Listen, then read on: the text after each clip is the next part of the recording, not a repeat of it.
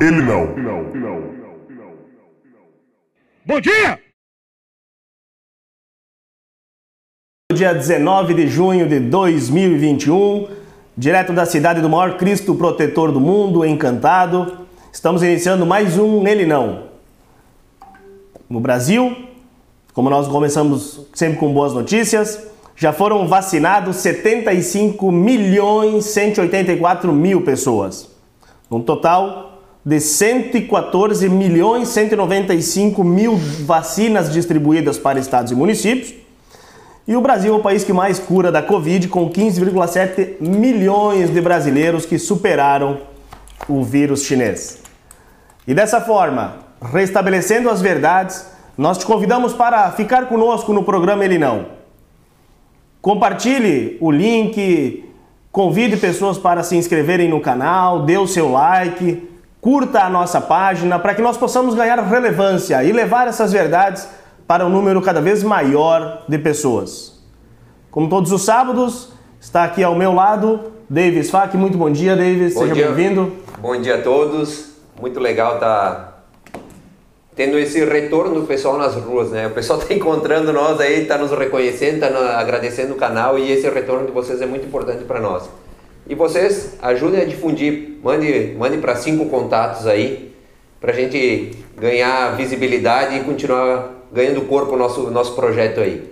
Obrigado. Maravilha. Aqui a minha outra direita, Gilmar Faquini. Seja bem-vindo, Gilmar. Bom dia, Éder. Bom dia, Davis. Bom dia, Gustavo.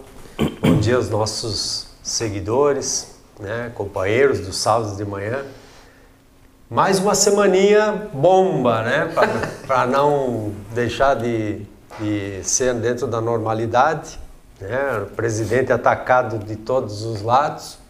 E nós vamos tentar aqui, né, tentar desmascarar essa farsa toda, que é essa CPI, esses ataques sistemáticos ao uhum. presidente, né?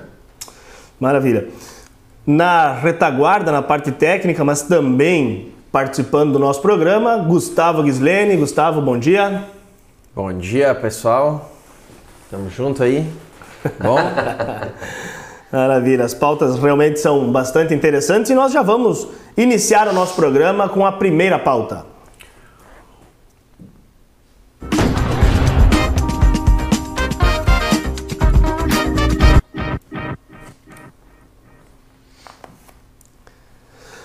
Witzel foge da CPI após ser questionado sobre desvio de verbas públicas.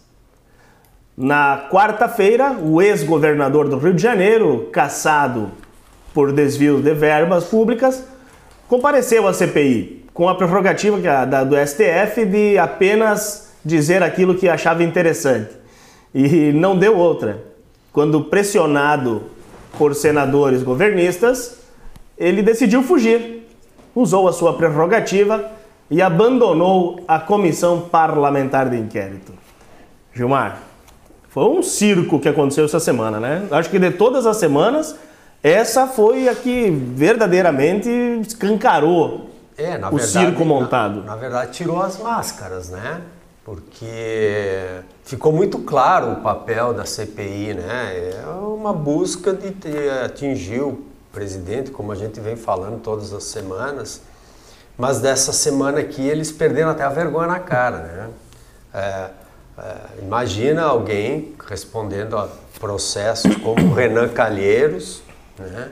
Aí convida, o convidado é alguém que foi caçado por corrupção, né?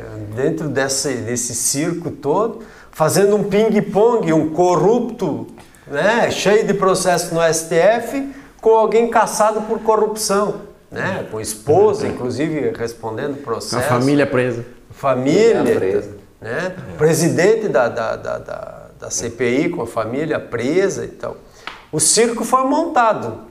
E o Witzel foi lá se prestou a esse papel. Hum. Como ele caiu, na verdade o Witzel, para quem não sabe, se elegeu uh, nas costas do Bolsonaro, né? uhum, né? Uhum. Prometendo fazer coisas parecidas que o Bolsonaro faria, mas, como todo corrupto, tinha escondido a verdadeira face dele, que era o interesse próprio, né? Corrupção. É, e usou, então, lá no estado do Rio de Janeiro, ele usou, eles chamam de organizações sociais, e ele usou essas organizações sociais para fazer um caixa próprio, né?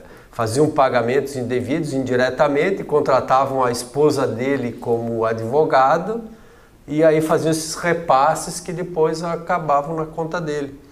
E por incrível que pareça, para não deixar dúvida nenhuma, ele foi caçado por unanimidade. Sim. E lá por um sistema misto, inclusive, que não é só deputados, tem desembargadores, né? Tinha 15 desembargadores na comissão, dois se declararam suspeitos e os outros 13 votaram pela cassação dele pelo volume de provas Sim. que tinha, né? E aí o cara me aparece na, na o sujeito aparece na, na CPI, cheio de moral, né? Querendo dar tiro para tudo quanto é lado, na verdade, fazendo o papel, o joguinho que é, né? Tentando ressuscitar politicamente, fazendo o joguinho que o Renan queria, né? Então ele foi lá, falou o que quis. Quando alguns senadores se levantaram então e começaram a botar, falar sobre essas falcatruas todas, de, inclusive de respiradores que não foram nem entregues e foram comprados, ele simplesmente se levantou e foi embora, né? Como todo rato, né? Na hora do aperto foge. É bem assim mesmo, Gilmar. E, e o interessante é que o, o, o Wilson Witzel tem um histórico que todo mundo acreditou que seria um político diferente, porque ele é ex-fuzileiro naval e ex-juiz Ex-juiz federal. de- é. Então se acreditou que realmente viria alguém com uma moralidade na política. Parece que não foi bem assim, né, David? Não, não. ah, Essa semana, a CPI essa semana foi a, foi a pá de cal que precisava para enterrar a CPI, o circo do Renan, né? Um vagabundo. O cara, o cara é campeão de inquérito no, no Supremo Tribunal Federal. É campeão de inquérito. Então, só não tá preso porque ele tem um foro privilegiado e que ele tá ali com aquelas mamatinhas e ele fica fazendo esse joguinho. É, e com Ah, apoio, né? E, que, e, você- cai no STF, né? E como é que é? O Omar Aziz? Omar Aziz. Omar Aziz, eu ainda não acertei o nome do cara. Mais uns quatro Omar programas.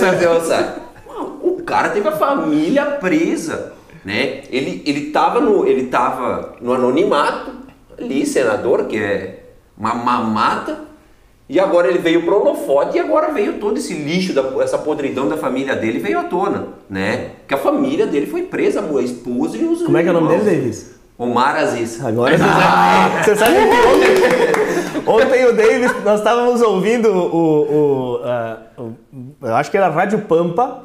E aí eles estavam com o depoimento dos médicos e aí deram o nome do medicamento lá e o Davis tentou repetir. Eu disse, Davis, tu não acerta nem o Marazinho. Não dá, né? Como é que eu vou querer falar me- o Mica, me? Ritazoxamida. É esse aí. É esse aí. Não, e, e aí o Witzel veio ali, porque o Witzel tá morto, né? Acabou a vida política Tá. dele, se elegeu nas costas do Bolsonaro, foi, foi condenado, foi, teve o impeachment dele por unanimidade.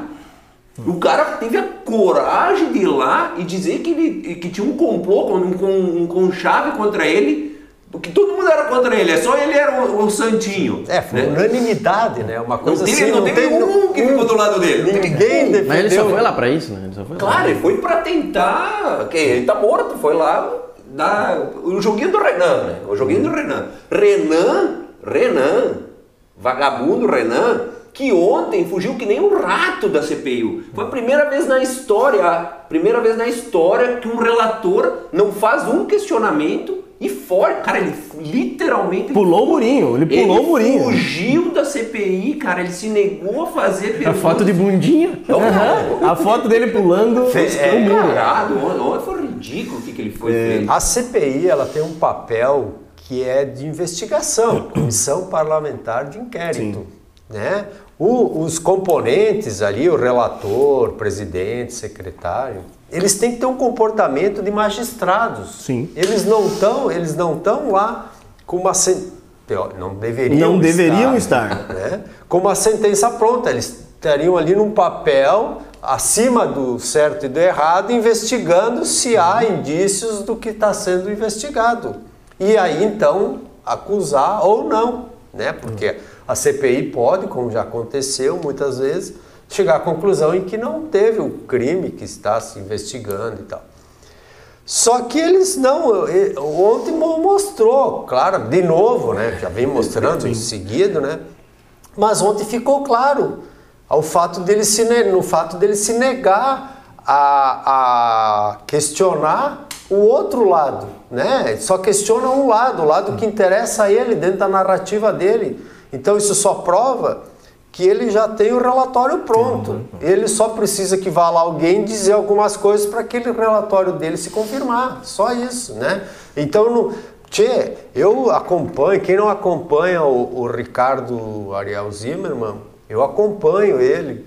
É um médico, cientista, tem nove trabalhos publicados sobre Covid, participou do estudo lá no Amazonas sobre nitazoxanida. É isso, cara! O cara treinado é outra coisa, né, meu? É, Vamos ter que fazer trava-língua. né? Esse trabalho, eh, junto com a coordenação de mais um outro médico, agora o Dr. Cagliari, não me fugiu o nome ali de São Paulo, mas com a coordenação de um outro cientista de, de outro país, né, que está fazendo isso em diversos locais, e que eles tiveram um sucesso grande com essa medicação aí, né? Tiveram um percentual de em torno de, de 71 a 100% de, de, de cura, né? Desses pacientes. E eles, pelo entusiasmo, chegou ao ponto de que eles ah, estavam com problemas éticos. Eles tinham um problema, ficaram com problemas éticos e, e ele relata, quem acompanha ele já viu, que ele chegou a chorar. Ele saiu do hospital lá, se encostou numa árvore, chorou pelo fato do seguinte, dele estar vendo, eh, eh, estarem vendo como funcionava e como estavam fazendo um estudo duplo cego, para algumas pessoas eles estavam dando placebo e essas pessoas estavam indo a óbito, né?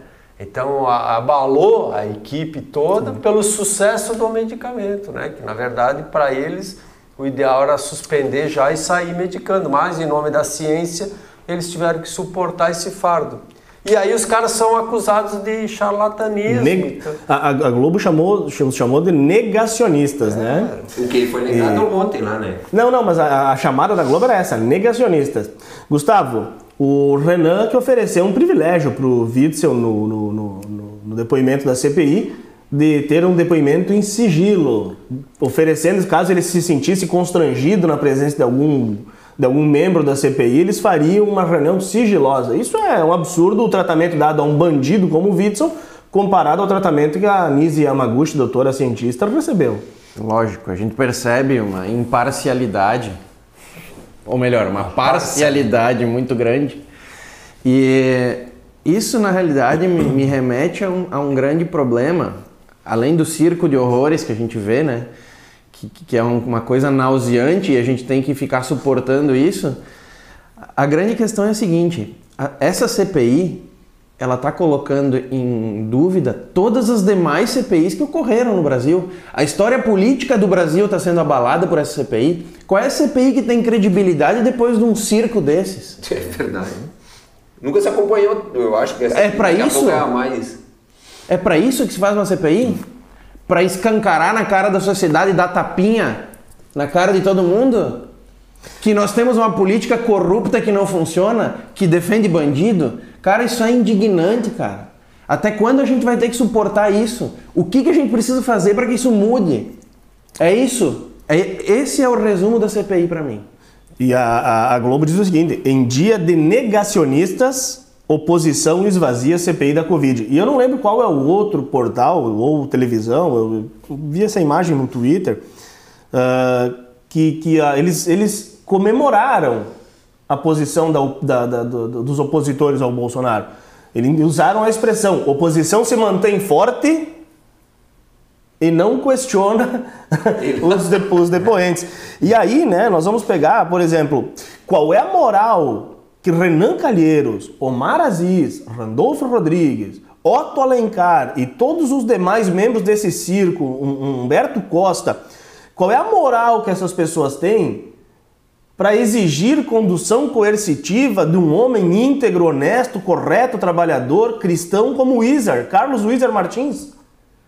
um empresário humanista, um homem que, que temente a Deus, que, que, que tem projetos, projetos sociais em todo o país. O mais, o mais uh, uh, visível nos últimos dias foi o, o acolhimento de pessoas da Venezuela, em Pacaraima. Ele financiou muitas dessas pessoas para que pudessem encontrar um pouco de dignidade, pessoas que estavam fugindo do socialismo. Esse homem vai ser conduzido coercitivamente por uma decisão do STF, sendo que o próprio STF de- decidiu que a condução coercitiva é prática de regime de exceção.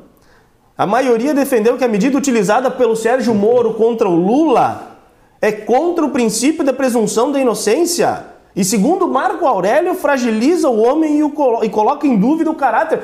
Mas para um empresário correto, trabalhador como Carlos Luiza, vale a condução coercitiva? Não. É um show de É incoerências. que a, a lei ela virou pessoal, né? A impessoalidade foi para o espaço, né? Depende quem é o julgado, a lei muda o interesse dessa pessoa. Não sei para que lei, então. o Ca- vamos só só para falar um contar, caso, o, né? o Carlos Wieser, ele tá desde abril ele tá nos Estados Unidos para tratamento médico de alguns familiares, algum familiar, enfim. Então ele tá desde abril nos Estados Unidos. Tá? E, e a, a CPI começou depois. Né? Ele foi convocado posterior, ele avisou que ele está lá. Ele nunca se negou. Né? E agora para mostrar, para mostrar poder e, e principalmente intimidar né? Intimidar, que eles alegam gabinete paralelo. Mas que gabinete paralelo? O cara não pode mais se consultar, né? O cara ah, tem que, ele tem que governar, ele tem que ser autoritário, daí tem que partir para autoritarismo. Ele, ele decide tudo, ele não pede mais conselhos de ninguém. É, um, é, é- é tão. É tão Não, é que vexatório o que eles estão fazendo que não tem cabimento. É que na cara. verdade, Davis, isso tudo é por não ter um crime, não ter nada. Eles não conseguem nada, Então eles exatamente. ficam com essas narrativas. Ou é uma frase do Bolsonaro, ou é a hidroxicloroquina, ou é esse gabinete paralelo aí. O gabinete paralelo que não tem lógica. O presidente não pode mais ouvir pessoas. Ele é obrigado a, a- a consultar somente os, os- os- os comissionados, ou os concursados, ou os técnicos Não, Eles contratados. criaram ontem Ele o, é o o gabinete paralelo da CPI. Eles têm o gabinete paralelo se reunindo com o Lula. Não, mas daí pode. É que bandido nesse país pode Mas tudo. Lula, É, é, Lula o- nesse o sentido, errado vale tudo. Lula que foi defendido por Wilson Witzel, que disse que a história ainda mostrará, Ah. em outras palavras, que ele e o Lula foram injustiçados, mas que não se repara mais esse tempo. Bom, ele se colocou no lugar dele, né? É, ele é do nível do Lula. É verdade. Só que olha só, Eles merecem. Então, tá para soltar o Lula, acabaram com a prisão em segunda instância? Acabaram com a condução coercitiva? Tudo para beneficiar o Lula. A sociedade está pagando um preço muito alto pela defesa do Lula que o judiciário está fazendo. É demais. E aí, essa questão de alternância da lei, o, Ab- o Arthur Weintraub, que era conselheiro do presidente, era um dos, dos- do, do- do gabinete da presidência da República, irmão do ex-ministro Abraham Weintraub, o Arthur Weintraub está sendo ameaçado de ter o FBI atrás dele para que ele faça o depoimento no Brasil, que ele venha para o Brasil. Eles não vão admitir depoimento online.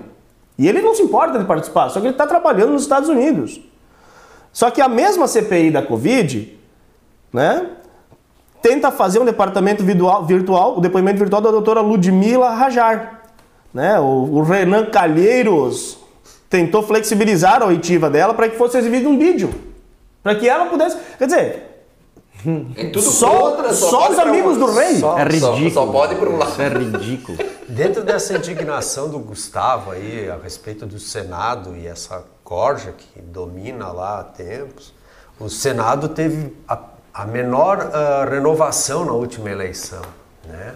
E isso é importante, por isso a importância do voto, da conscientização. Agora, o ano que vem vai ter eleição de novo, vão ser eleitos alguns senadores. Acho que é hora de um ou dois renovar. o ano que vem. é um terço.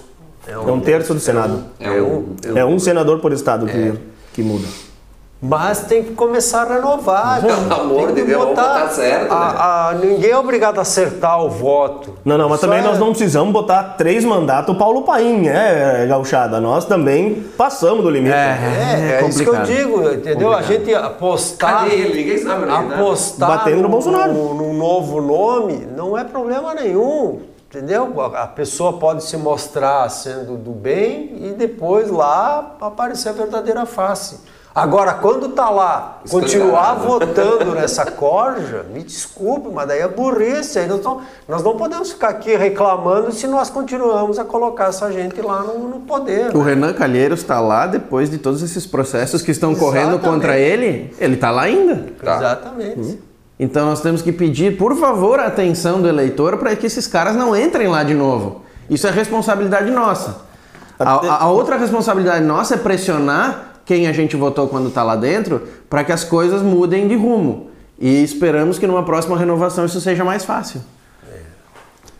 O, inclusive, o, o, o Wilson Witzel teve um, um, um dos, dos descalabros do Wilson Witzel durante a, a, a sua gestão foram os hospitais de campanha. Né? Os hospitais de campanha que, que, inclusive, receberam jardinagem com custo de milhões. Quer dizer, Jardinagem. As pessoas, Rio de Janeiro. as pessoas morrendo, as pessoas morrendo no hospital de campanha e o governador comprando jardins, comprando flores, paisagismo nos hospitais de campanha com prazo de durabilidade. Nunca atenderam um paciente, né? Não, teve local que não acendeu. Vários, vários não foram. Um paciente foi atendido no hospital de campanha. É, essa, essa turma corrupta que está no governo, eles sabem exatamente onde fazer a falcatrua, né? Então, por isso que a gente vê esses absurdos, porque são nesses absurdos que eles conseguem dar um ar de, de formalidade ah, onde está havendo ah, desvio de recurso. Né?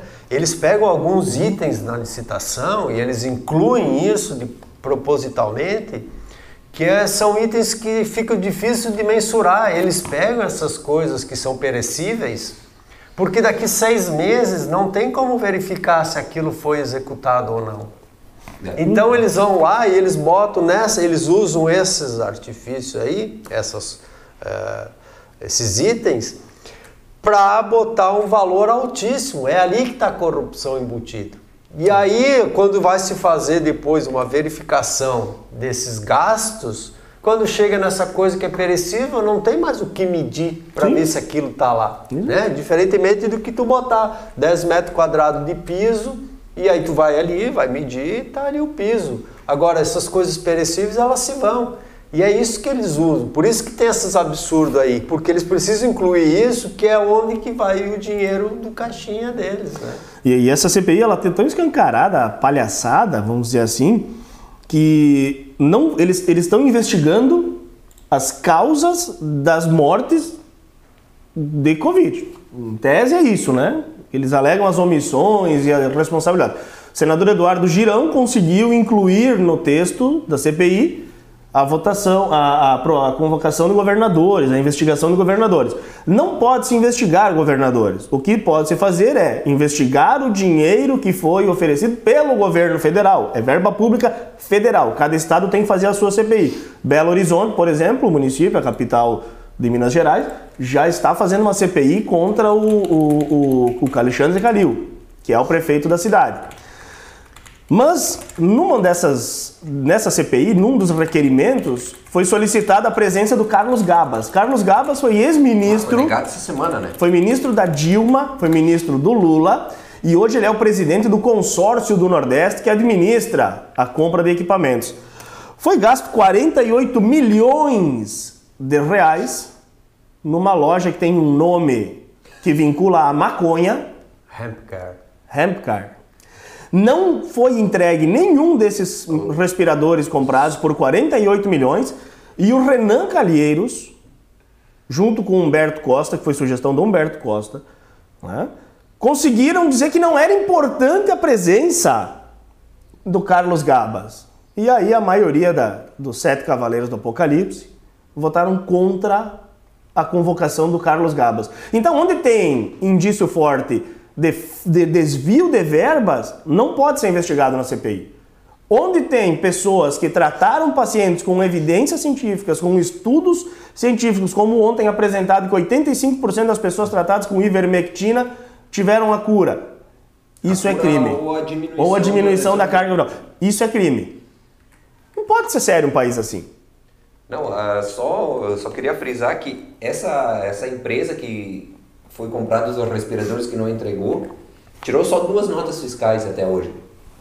Só duas, uma empresa tirou só duas notas fiscais e é um- eram, são uns fenômenos Não, esses empresários aí. E as né? duas notas fiscais foram sobre importação de produtos derivados da cannabis, maconha.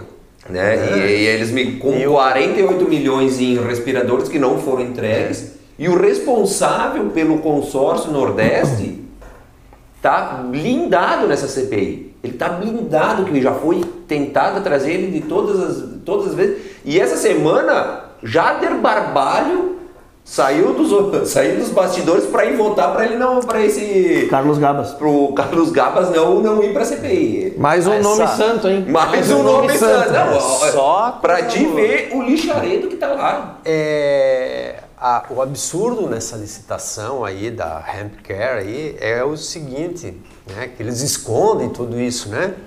Mas na licitação, é, a Hemp Care foi lá com uma marca de aparelhos, de respiradores. E essa marca, a própria empresa participou da licitação e perdeu. A Hemp Care ofereceu o produto da, o- do outro. É, E comprava da empresa para revender. para revender. E eles botaram um valor menor do que a própria fábrica no- na- Que na vendia. lici- que vendia na licitação. Para te ver, só cai, Não, o eles- golpe tá é, aí, só o golpe cai tá aí. quem quer, né? Ou seja, mas eles venderam por menos, né? Só não entregaram. Sim, só. para ele, né? Na verdade, O aí, a margem de lucro dele ficou, se manteve. Pô, Então, tá é louco? absurdo. Né? Porque a Mas margem... para te ver o nível, quer dizer, ninguém consegue ver que tem um absurdo aí. Claro que consegue. Isso tudo foi organizado. E- e- Isso, o- a finalidade era o desvio do dinheiro mesmo. E, e sabe que a CPI está sendo transmitida Ah, em tempo isso daí, integral, é em tempo tem integral pela essa. Globo News praticamente. E ontem, que era dia de falar a verdade sobre tratamento precoce, coincidentemente a Globo News não transmitiu. Sabe o que que eu mais fico chateado? É que essa é uma CPI que ela não deveria, num país sério, ser alvo de notícia. Ela já nasceu né, morta, ela já nasceu esculhambada, ela já nasceu sem credibilidade nenhuma a partir do momento que Omar Aziz é presidente, Randolfo Rodrigues é, é, é, é o membro e vice-presidente, Renan Calheiros é relator, tem Jader Barbalho, que o filho é governador, participando da CPI. Então, assim, ela já nem deveria ganhar um segundo de notícia da mídia. Acontece que a indignação é tanta e se nós não fizermos esse papel de trazermos essas verdades, a imprensa vai ficar com as verdades deles. E aí entra aquela tese de Goebbels, que uma mentira dita várias vezes tende a se tornar uma verdade. É, é, é, o absurdo é, na verdade, como tu disse, é, é, não deveria nem ter existido essa CPI. Não, não tem lugar nenhum do mundo está se investigando governos nesse momento. Os governos estão aí lutando para salvar vidas. Né? E o nosso não é diferente disso, tanto que é o país que mais compra vacina, né? compra 20% de todas as vacinas que são exportadas no mundo. Né? E, eu, ah, e a gente está aí perdendo tempo, desgastando o governo, tirando o ministro lá da saúde, em vez de estar lá na linha de frente combatendo a, a doença, que é quem a gente deveria combater, está indo lá se justificar pela segunda vez, né?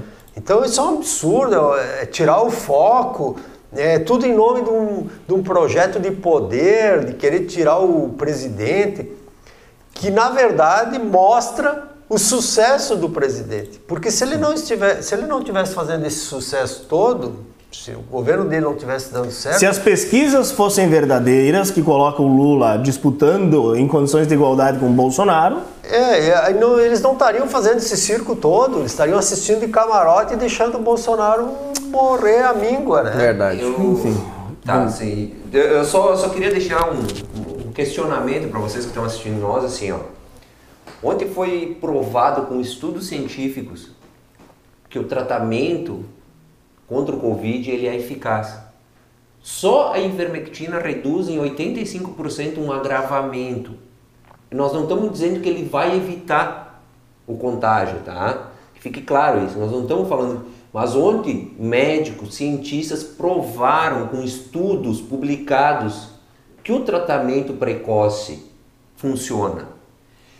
E esses negacionistas, e esses negacionistas, essa empresa suja que está com sangue nas mãos, um dia vai ter que ser punida. Essas pessoas que deixaram as pessoas morrerem nos leitos de hospitais, dando paracetamol, tentando baixar apenas a febre, negando, se negando a tratar, por não dar o braço a torcer. Porque desde o início o governo Bolsonaro falou que tinha tratamento. E eles não deram o braço a torcer e isso eles pagaram com mortes. Eles preferiram que as pessoas morressem nos leitos de hospitais a dizer que o Bolsonaro tinha um pouco de razão, ou toda a razão, para fazer esse tratamento. Então é esse o questionamento. Essas pessoas vão ser punidas algum dia com todas essas pessoas que poderiam ter sido evitadas, todas essas mortes poderiam ter sido evitadas?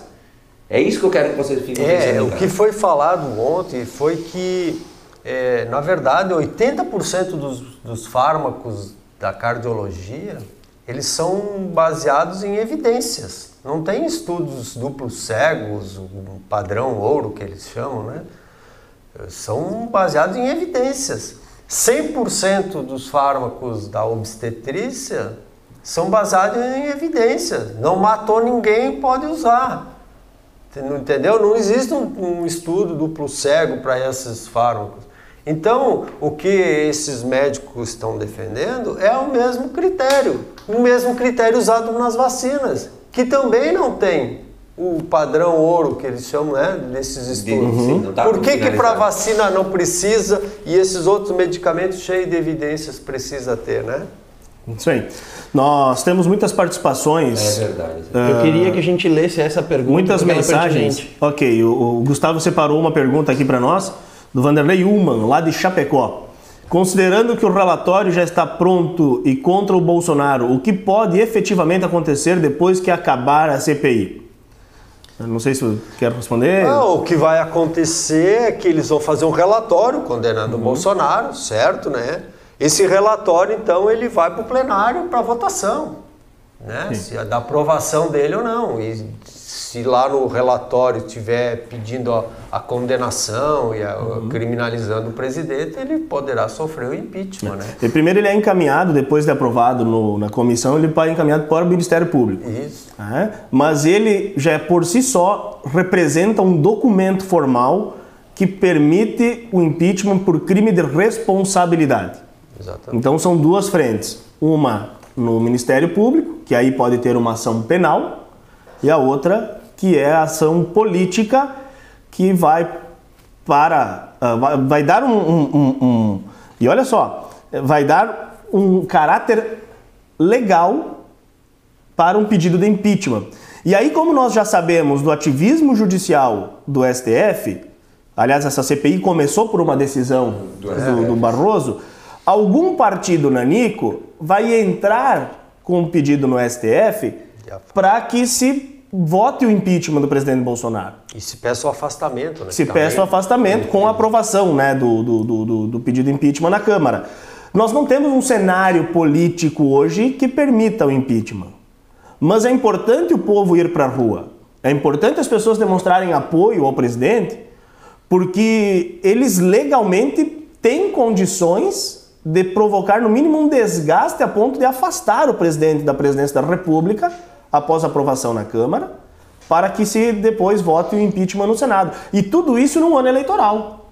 É, Eu não sei, é, é, na tempo nem sei se tu vai, vão conseguir ter tempo hábil para. É, mas não importa Tempo isso. hábil eles, tem quer- eles querem Pois é. desestabilizar o É, governo, na Mas verdade, existe né? tempo hábil para isso. Não, é, até tem, depende quando finalizar isso tudo, né? Mas a questão toda Eu, é eu só vou pedir licença, eu preciso sair para atender o nosso próximo convidado. Ele, na verdade, o que, que eles contam? É com a falta de apoio político que o Bolsonaro tem, né? Se a gente voltar um pouco na história aí na época do Collor, é, o Collor só foi caçado porque não tinha partido. Ele, tava, ele não tinha apoio político, Não tinha né? Não apoio- tinha apoio nada, tava sozinho, né? Ele estava sozinho, entendeu? O partido era nanico e ele não tinha apoio. Collor que caiu por muito menos que a Dilma, né? Muito menos. Muito menos. Então o que, que acontece? Essas raposas, eles estão contando com isso, né? Para conseguir esse objetivo deles de afastar o presidente. Mas eles não estão contando com outro fator que é, que é importante nisso tudo e que o Collor não teve lá, que é o apoio popular. E o Collor, além de não ter apoio político, Não ele tinha não, popular. não tinha apoio popular. Né? Que Mas foi, o- um, foi um dos grandes, eh, só fazendo um bate.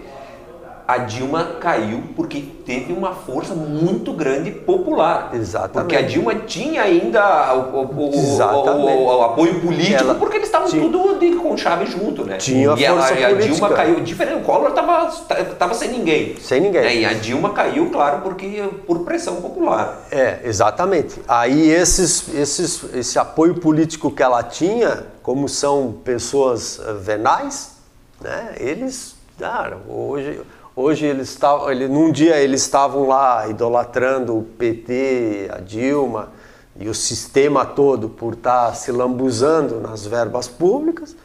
E quando eles viram que a população estava contra aquilo, para não perder eh, a herança política deles, eles resolveram se bandear para o outro lado. E abandonaram, tanto que tinha até ministro, ex-ministros de governo petista que votaram pelo impeachment da Dilma, Sim, né? sim, sim, sim, foi. Então eu não vejo outra. Eu não, sinceramente, essa CPI não acredito que vai evoluir muita coisa, né? Eu acredito que vai se acabar por aí. Mas ela tá, ela tá indo para um declínio cada vez maior. É, como disse a Magda Lazarete mas eles não têm nada que condene o presidente, vai ser um tiro no pé. É, realmente, eles não têm, tanto que a, a CPI, ela tá em cima de frases, em cima da hidroxicloroquina, de gabinete paralelo, eles não têm um fato, né, É, o que eu acho a respeito disso, e de fato está se comprovando, é que eles eles estão se contorcendo que nem rabo de lagartixa, né?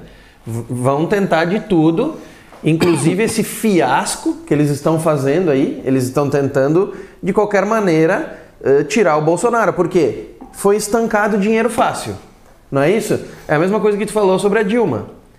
E, e então eles queriam dinheiro fácil estavam acostumados com isso.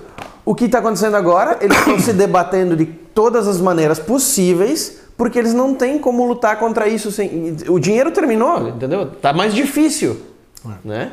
Tá mais difícil. Então essa é a grande questão, é o dinheiro fácil e descaradamente esses caras que querem o dinheiro fácil estão ali na CPI, presidindo, relatando.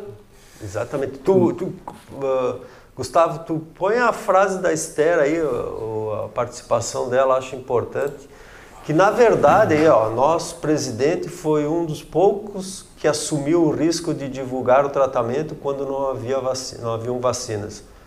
Né, os Financiadores da Financi- fraudemia continuam fazendo, nós estamos Fazendo vítimas para provar suas narrativas. para provar suas narrativas. Na verdade, o, o, o que o Bolsonaro fez é o papel de um presidente lá atrás, né? Estou falando lá atrás. Quem já leu Churchill sabe, né? É, o papel. Churchill na Segunda Guerra Mundial foi isso, foi esse papel de encorajar a população. Exatamente. Eh, Na verdade, tinha uma, uma- uma epidemia mundial sem cura, sem chance nenhuma. O que, que, ele, qual é o papel que eles queriam que o presidente fosse na TV e dizer, gente, nós vamos morrer todos?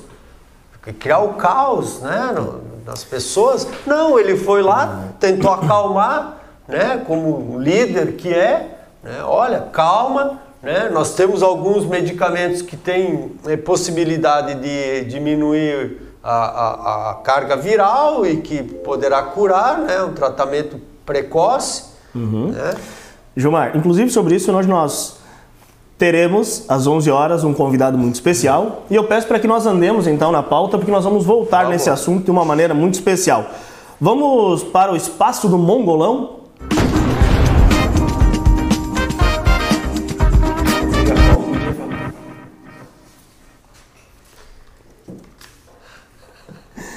No espaço do Mongolão de hoje, vamos lembrar o verdadeiro genocida, um homofóbico, um canalha racista que numa conferência da ONU admitiu que fuzi- fuzilava e que iriam continuar fuzilando, mas ainda é o ídolo de muitos, muitos jovens. É Ernesto Guevara, pelas minhas. Ernesto Che Guevara. Ernesto Che Guevara. Pois é, o mongolão dessa semana Não é o Che Guevara, né? não é o Che Guevara, mas é aquele seguidor dele, que tem de 16 a 60 anos. Esse é um mongolão com muita idade variada aí, né? Eu acho que essa semana todo mundo pôde ver em suas redes sociais tá algum mongolão comemorando o aniversário do Che Guevara, né? Só que esses mongolões, eles estão repetindo. Eu não sei se é, se é tara, porque ele tá de boi naquela barbichinha dele, né? Fumando charuto. Fumando um charuto e tal. E eles não vão, não foram a fundo, na verdade, estão idolando essa imagem. Né? Idolatrando essa imagem do Che Guevara e não a história dele. Porque a história dele é, uma, é um lixo de história, né? O Che Guevara, para quem não sabe, nasceu na Argentina em 1928, filho de médicos, né? Um playboyzinho, playboyzinho, usava relógio Rolex, né? Vocês imaginam lá em 1950 o cara tinha uma motocicleta, Sim. imagina o, o Sim, luxo que é sim, isso, sim, sim, sim. né? Usava essa motocicleta para fazer viagem sem rumo, comunista. Pa- comunista, patrocinado pelo Papito, né? Papito Mas, mandava... mas, mas, só um pouquinho. Só um pouquinho. é É o mongolão, então. Então o Che Guevara é o mongolão, cara. Mas é o mongolão, claro que é Quem o tinha que estar fazendo a chamada ali era ele mesmo. Fazendo as caretas aí. Entendeu? O pai dele patrocinava, o Papito mandava a graninha e ele saiu sem rumo, viajar pelo mundo aí, né? Um playboyzinho e tal. Nunca trabalhou na vida, não gerou um emprego, não fez Nunca nada. pagou uma DARF. E numa dessas viagens aí, acho que é, cheio de droga e não sei o que, encontrou um cubano que botou pra ele que lá na Cuba nós vamos fazer a revolução, né? e aí eles foram lá nesse país aí e começou essa história dele aí. Que veio à tona. É, ele, ele é, na verdade, ele é um lixo de ser humano. Lixo ao ponto de não gostar de tomar banho. Dizia que o cara fedia tanto que as pessoas não conseguiam ficar próximas a E ele. estuprava mulheres. É, é, ele era um cafajeste com as mulheres, racista, racista, chamava os negros de macaco, né? Inclusive os, os companheiros de esquerda negros ele chamava de macaco, né? Então racista, homofóbico, né? É, Covarde, porque antes de morrer pediu perdão. É, é, pediu pra não, não. morrer. Baita revolucionário. Pegou em armas. Aí quando encontraram ele, quando os bolivianos, a polícia da Bolívia, encontrou ele, o que, que ele fez? Perdão, não me matem. Implorou pra não morrer. Quem já não viu essa cena dos bandidos? Machão, matam, estupram, fazem o diabo. Na hora que a polícia pega, eles estão choramingando. É. Quem já não viu essa cena? E esse crápula fez a mesma coisa. Ele implorou, era tão revolucionário, des- destemido e tal, que ele implorou para não morrer. Matou uma criança de 10 anos. É, Porque a criança implorava pro pai não ser morto. Matou uma criança de 10 anos. Esse é o ídolo da esquerda. Esse é o cara que, que os jovens né, usam com a camiseta estampada com o rosto dele. Inclusive a Gisele Bündchen fez um desfile de, de modas com um biquíni, um. Como é que se chama, Davis? Tu que tá- tu que tá sempre na moda. né? Um Aquele maiô. troço que vai por cima. Um pano que se bota por cima Saída de banho. de Che Guevara. Che, Zé. É, ele. É, é, é um desconhecimento, né? Porque esses líderes guerrilheiros sempre se vende um- um- uma história de um, de um- um rebelde, um revolucionário que lutou contra o mundo, né?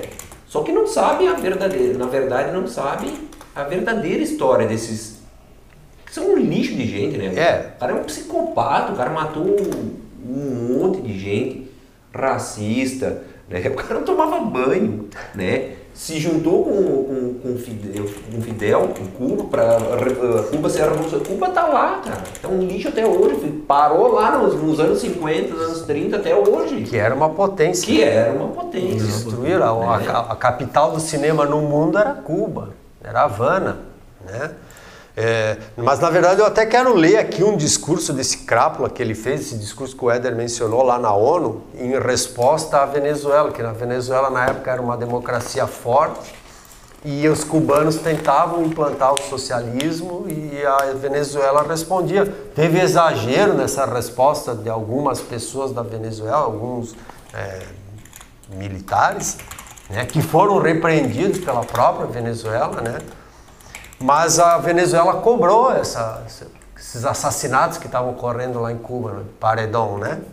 E aí ele dá a resposta assim, ó, nós temos que dizer que aqui, nós temos que dizer aqui o que é uma verdade conhecida, que temos expressado sempre diante do mundo. Fuzilamos sim, fuzilamos, estamos fuzilando e, e seguiremos fuzilando até que seja necessário. Nossa luta é uma luta até a morte. Nós sabemos qual seria o resultado de uma batalha perdida. E os vermes também têm de saber qual é o resultado de uma batalha perdida hoje em Cuba. Ou seja, nós lutamos até a morte quem pensava contrário. Eles fuzilavam, quem, eles fuzilavam pela, porque as pessoas pensavam diferente deles. E quem são os seguidores deles hoje?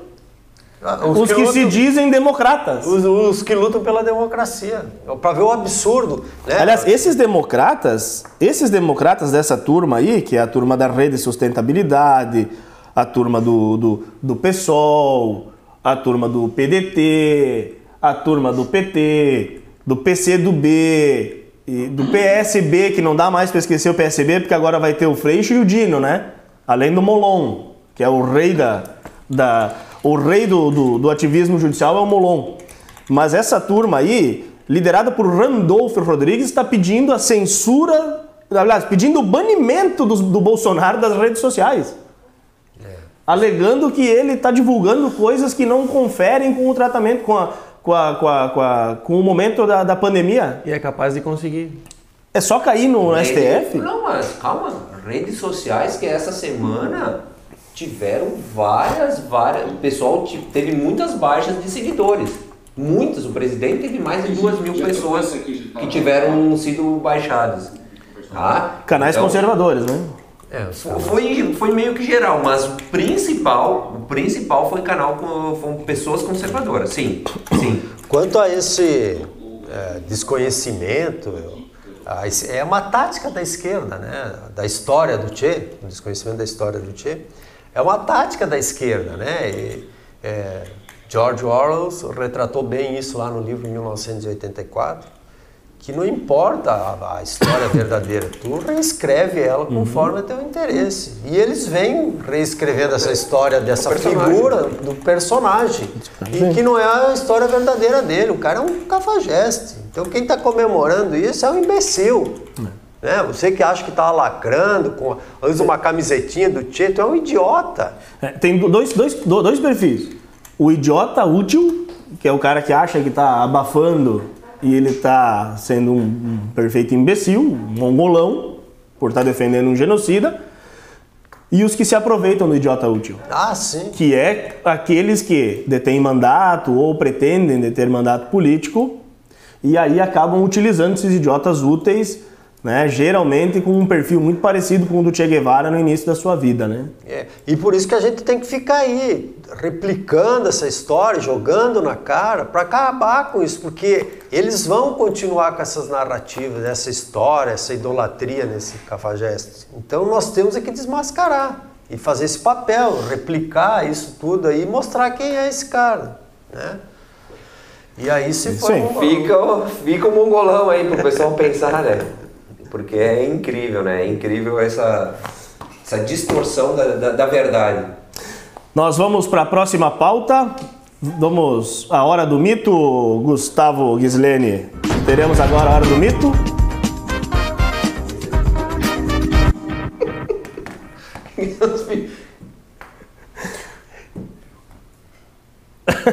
Eu estava fechado no. É, na, hora, na hora do mito de hoje, Bolsonaro se indigna com o projeto de obrigatoriedade das vacinas. Enquanto o Gustavo prepara o vídeo que nós vamos largar, o presidente Bolsonaro falou novamente sobre essa exigência da obrigatoriedade da vacina, o chamado passaporte da vacina, que inclusive foi aprovado no, na Câmara dos Deputados. Agora vai para o Senado, ou melhor, foi aprovado no Senado. Agora acho que vai para a Câmara, né? Uma das duas casas foi aprovada, não consigo. Mas uma das duas casas foi aprovada e, e pode-se virar lei a exigência de um passaporte para que todo brasileiro seja vacinado. Vamos ouvir, assistir o vídeo do Bolsonaro. Loja do passaporte da Covid. Aquela moda ontem aí, estourou nas redes sociais. Que... Sem necessidade. Sem, com- sem comentário, né? Fazer bem comentário. A vacina vai ser obrigatória no Brasil? Isso aí. Tem- Não tem cabimento. É, daí alguns falam, ah, para você viajar tem que ter um cartão de vacinação. Olha, as regras. Se para ir para tal país tem que ter tomado tal vacina, se não tomar, você não entra. Agora, nós fazemos aqui obrigar todo mundo a tomar vacina. É, Débora. Comentar. Então, eu não em passar o parlamento. Se passar o veto, o parlamento tem o direito de analisar. Tem o direito não, vai analisar o veto. Se derrubar, é lei. Presidência. Ou seja, o, o presidente Bolsonaro está demonstrando aquela preocupação que todos nós já falamos aqui, né? um- uma obrigatoriedade de uma vacina que não tem ainda a, a, a sua aprovação permanente, está ainda em caráter experimental. Não sabemos as sequelas que podem gerar, né, Gilmar? É, é que existe essa a questão da- das vacinas é uma questão polêmica, né? Na verdade, nós já comentamos aqui, vamos repetir, né?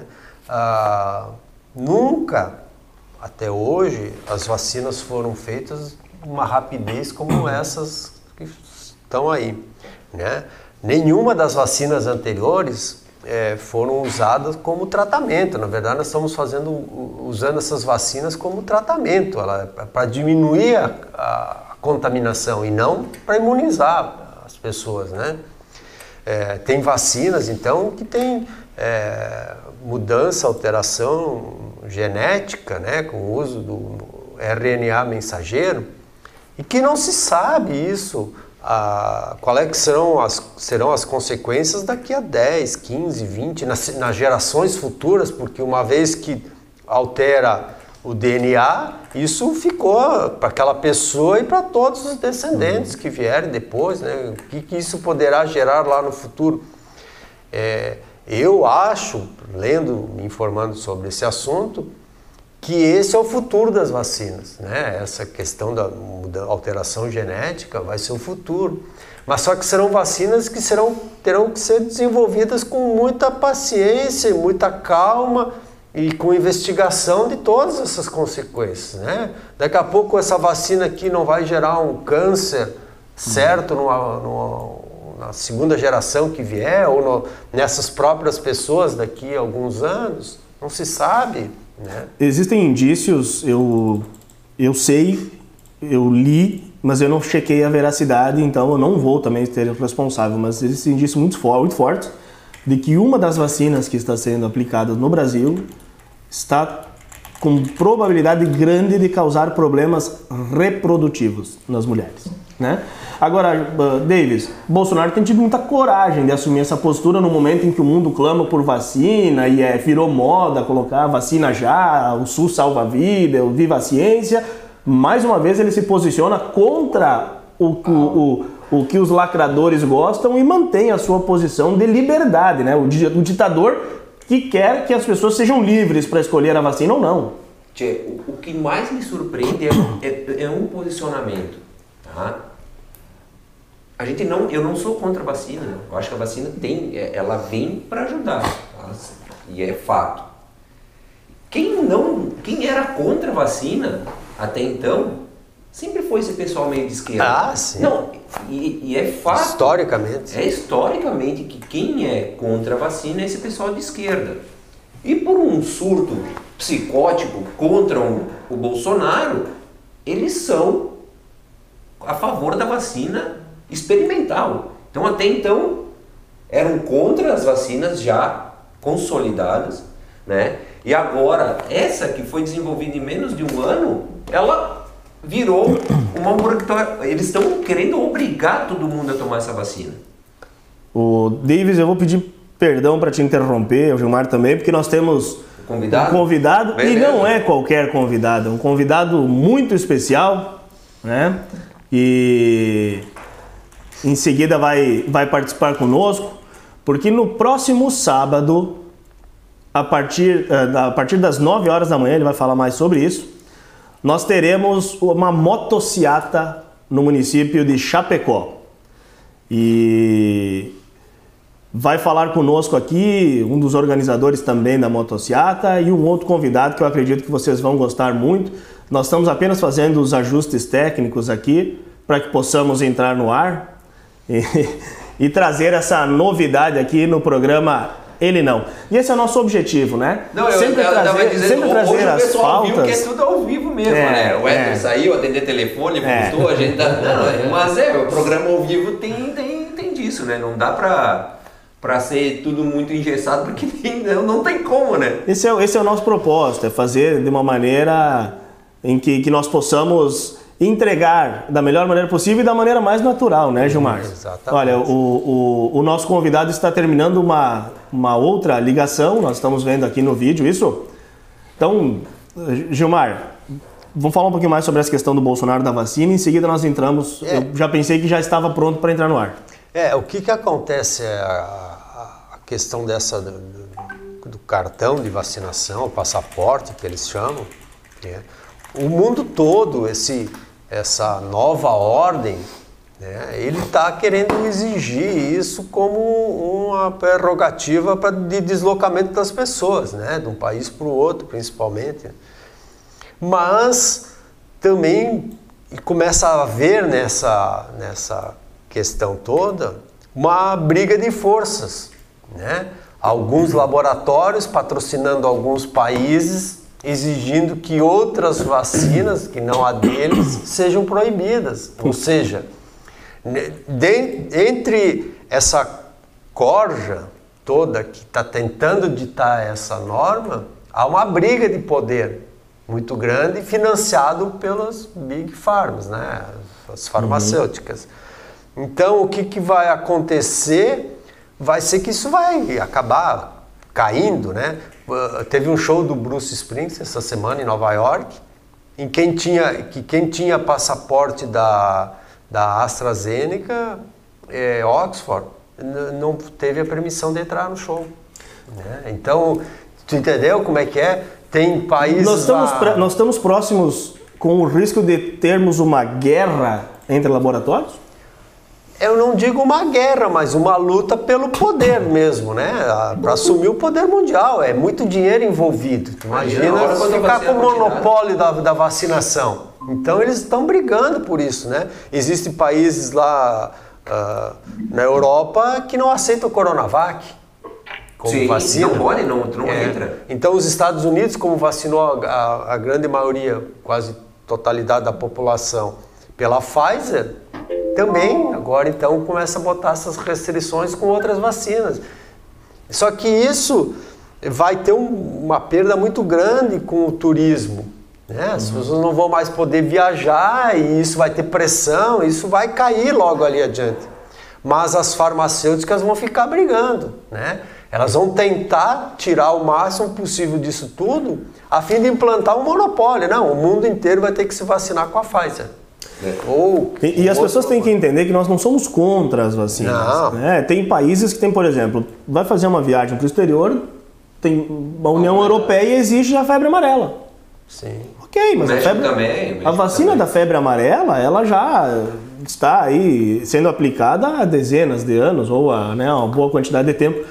Então, o, o nosso grande desafio é obrigar uma população a fazer uma vacina que nós não temos ainda noção das consequências. Esse é o nosso nossa grande preocupação. Eu queria roubar só um. 30 que é- segundinhos que eu acho que nós já vamos entrar mito, no ar. Vamos lá, é só uma notícia para vocês pensarem também, tá? O governo Bolsonaro ontem entregou em- no, em- no Pará 50 mil títulos de propriedades, tá? 50 mil ontem, tá? Nesse governo Bolsonaro ele entregou mais títulos de propriedades do que todos os governos petistas, tá? Vamos de novo. Governo Bolsonaro, em dois anos e meio de governo, entregou mais títulos de propriedade do que todos os governos petistas. Gostaria de mandar um questionamento para o Stedley. Por que isso, Stedley? Onde é que estava o companheiro teu, a tua companheira, nos 16 anos que ficaram no poder? Hein? A tua milícia, a tua milícia de campo. Tá? Fica essa pergunta para vocês. Maravilha. Agora sim nós temos então já conectado conosco os nossos dois convidados. Um dos organizadores da motociata do presidente Bolsonaro na cidade de Chapecó, Cleverson Dalmora. E também nos dá honra da participação aqui o prefeito da cidade de Chapecó, João Rodrigues. Eu começo dando um bom dia aos dois e já quero iniciar fazendo uma pergunta. Ah, vou iniciar pelo prefeito. Prefeito, qual a expectativa da cidade de Chapecó, é dessa motociata? Já deve estar um alvoroço aí. Eu sei que Chapecó é uma cidade muito bolsonarista, né? E, e o povo deve estar ansioso aguardando pelo próximo sábado. Seja bem-vindo. Bom, primeiro, bom dia a todos vocês pelo menos poder participar. É, eu, digamos assim, eu fui avisado pelo Cleverson agora há pouquinho, é, eu tenho uma agenda extensa ainda hoje pela manhã, mas eu quero dizer a todos vocês que, primeiro, é um prazer receber o presidente Bolsonaro pela segunda vez é, em Chapecó esse ano, e ele vem para uma missão oficial, né, trabalho em Chapecó. Nós temos um encontro com ele na sexta-feira, onde ele visita obras com recursos federais que estamos executando no município depois faz uma palestra para 500 empresários convidados para discutir os problemas da rodovia BR-282, 163, é, que estão com problemas graves, que precisa é, de obras importantes e urgentes. E já no sábado, aproveitando a sua estada, então nós o convidamos, juntamente aí com os motociclistas de Chapecó, para uma motociata e olha, nós estamos aqui extremamente surpreendidos com o impacto desta motocicleta, é porque a expectativa é ultrapassar a casa de, a casa de 20 mil motociclistas. É, quer dizer que se só de Chapecó participar, nós temos 38 mil motos no município emplacadas. A gente imagina que com as 10 mil deverá participar do evento. E acreditamos que de 20 ou 30 mil motociclistas, somando-se com os que haverão nos visitar. Será um evento para marcar a história da nossa cidade de Chapecó. Maravilha. É, e, e, com relação aos pontos, Cleverson, o, o local de, de concentração, de, de, organização, por gentileza. Bom dia, Éder. Uma satisfação estar aqui nesse programa é, que faz uma diferença entregando informação de primeira qualidade para toda a população brasileira, né? É, informações reais aí e pauta muito interessante sempre de vocês. É, o evento ele vai, ele já está todo é, com seu cronograma feito. Nós temos uma saída pontualmente às 9 horas com o presidente e o ponto de concentração será no nosso distrito industrial aqui em, aqui em Chapecó, um local que consegue é, ter a, a, a geografia para é, ser o nosso ponto inicial aí para sair com os motociclistas. Maravilha. Cleverson, eu vou pedir a tua compreensão, fique conosco aqui, mas eu quero aproveitar a presença do prefeito João Rodrigues para tratar de um tema muito importante, prefeito. Chapecó tem sido conhecida como a cidade do tratamento precoce. E quando o senhor assumiu em janeiro, o senhor teve se deparar com uma nova cepa da, da, da Covid-19, num momento de, de, de bastante, bastante angústia.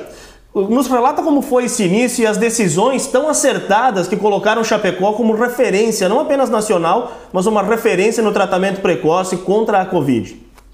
Bom, eu assumi em janeiro o governo e Chapecó não tinha tratamento precoce, não tinha tratamento nenhum.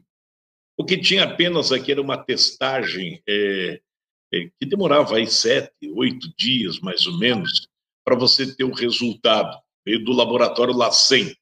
Então, você fazia a coleta de sangue, é, o tal do PCR, mandava para o laboratório, oito dias depois chegava o resultado. Dia 25 de janeiro, explodiu a nova cepa, a P1, P2 e RN9, se não me falha a memória, o NR9. Quer dizer, repentinamente colapsou o sistema de saúde de Chapecó. E aí foi o momento em que nós tivemos que agir muito rapidamente. Chapecó tinha 35 leitos de UTI no hospital público, hospital do Estado, é o que tinha. E lotou a UPA, as unidades de saúde, os ambulatórios, eh, ambulatórios Covid, lotou o hospital, não tinha mais onde colocar gente, né? Ao ponto de começar a ser transferido pacientes de Chapecó para outros estados da federação. Então, rapidamente, eu fui à luta. Eu tomei a decisão como prefeito de encarar o desafio. Não me esconder atrás de um lockdown, simplesmente fechar o comércio, fecha tudo, quebra tudo e botar culpa no governo. Igual alguns covardes fazem por esse país, que acham mais prático quebrar o comércio, a economia, fecha tudo e aponta o dedo para os governos. Não, eu fui atrás, fui no governo do estado e tive o apoio do governador Moisés, do secretário André. Conseguimos de 35 leitos de UTI no hospital público, elevamos para 103 leitos de UTI em 30 dias. No centro de eventos de Chapecó, eu implantei 75 leitos de enfermaria e 20 leitos de UTI semi-intensiva. Na UPA, eu consegui implantar 15 leitos de UTI semi-intensiva. Tudo isso que eu me refiro, centro de eventos e UPA, com recursos próprios da Prefeitura de Chapecó. Chamei os empresários, fizemos um apelo, contactei com as agroindústrias e fizemos uma arrecadação com o setor empresarial de Chapecó de 3 milhões de reais da iniciativa privada, dinheiro na mão dos empresários para nos ajudar a agir rapidamente. É, fui a Brasília, busquei os respiradores e conseguimos montar a estrutura. Comandamos as pessoas, contratamos equipes de médicos pelo Brasil afora, é, chegamos ao ponto de entrar na justiça e ganhamos judicialmente o direito de contratar médicos sem o CRM ou sem o Revalida, porque não tinha mais médico no mercado. Mas não foi necessário, não foi preciso a contratação dos médicos sem Revalida, porque apareceram médicos. Montei a estrutura e, e fizemos a seguinte ação. Agora nós vamos é tratar o povo. É, abrimos o ambulatório tratamento precoce no final de fevereiro início de março. Colocamos lá aproximadamente 10 médicos, uma estrutura, uma equipe e disponibilizamos os medicamentos necessários. Cloroquina, ivermectina, zinco, vitamina D e outros medicamentos que os médicos pesquisam. Porque tem um negócio nesse país que é covardia e o negacionismo dos hipócritas é de tal forma que eles negam o direito do cidadão se tratar. Isso é negacionismo. Quando você diz que o cidadão não trata, não faça nada, porque cientificamente não está provado. É, nós pulamos essa fase e, dentro do universo de médicos da cidade, um grupo corajoso, pesquisador, grupo intelectualmente falando que realmente conhece é, a Covid como tratar, chamamos, nos unimos e colocamos esse terceiro ambulatório. Um ambulatório Covid normal, ou ambulatório Covid só tratamento precoce e tratamento imediato, e outro normal. E aí nós começamos a pedir aos médicos: mediquem, tratem as pessoas. Remédio é médico que dá. O prefeito não faz receita médica. Feito isso, nós direcionamos as pessoas para o ambulatório de tratamento precoce. Por exemplo, agora estou conversando com senhores. Nós, em fevereiro, março, por aí, abril, aí começou a diminuir. Chegou a morrer 20 pessoas por dia em Chapecó. 20, 18, 15, 10 era a média.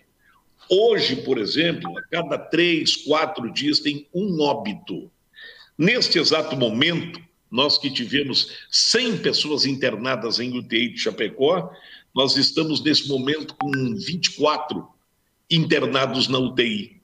O resto é tudo de fora da cidade. Em enfermaria, nós temos 22 pacientes internados no hospital público, o resto é tudo de fora. Por que, que não está internando mais eh, ninguém em Chapecó? Ou seja, os internamentos ocorrem de que forma agora? Dois, três pacientes a cada cinco dias, a cada seis dias, a internamento. Por que, que não está internando se o vírus existe, o contágio existe? Por uma razão simples: tratamento precoce, tratamento imediato. Eu adquiri, por conta da prefeitura, é, hoje já perto de 80 mil testes rápidos, que é o que? O antígeno nasal, antígeno suave que chamam, né? Aquele que tu bota cotonete. Então, com esta ação toda, nós não paramos. Esvaziamos as UTIs, fechamos os centro de eventos e agora nós fizemos o lockdown inverso. O que, que é isso? Nós fechamos dentro de casa um paciente que está positivado. Eu peguei os 320 agentes comunitários de saúde, fizemos uma grande operação. Cada agente de saúde visita diariamente o positivado. Então, todos os dias em Chapecó, quem está positivado recebe uma visita em casa dos agentes comunitários de saúde. Montei duas unidades móveis. O que, que montei? Uma van que tem uma farmácia ambulante, uma farmácia na van, médico, enfermeiro e farmacêutico. E agora, semana passada, mais um ônibus. Médico, farmacêutico, enfermeiro. Estas unidades vão à busca do Covid. É a caça ao Covid Chapecó. Então, sábado passado, aliás, ontem, o ônibus ficou no terminal urbano. As pessoas que desciam, eh, voluntariamente, é claro, nós testávamos aleatoriamente. Os idosos que não haviam vacinado ainda, nós vacinamos na rua.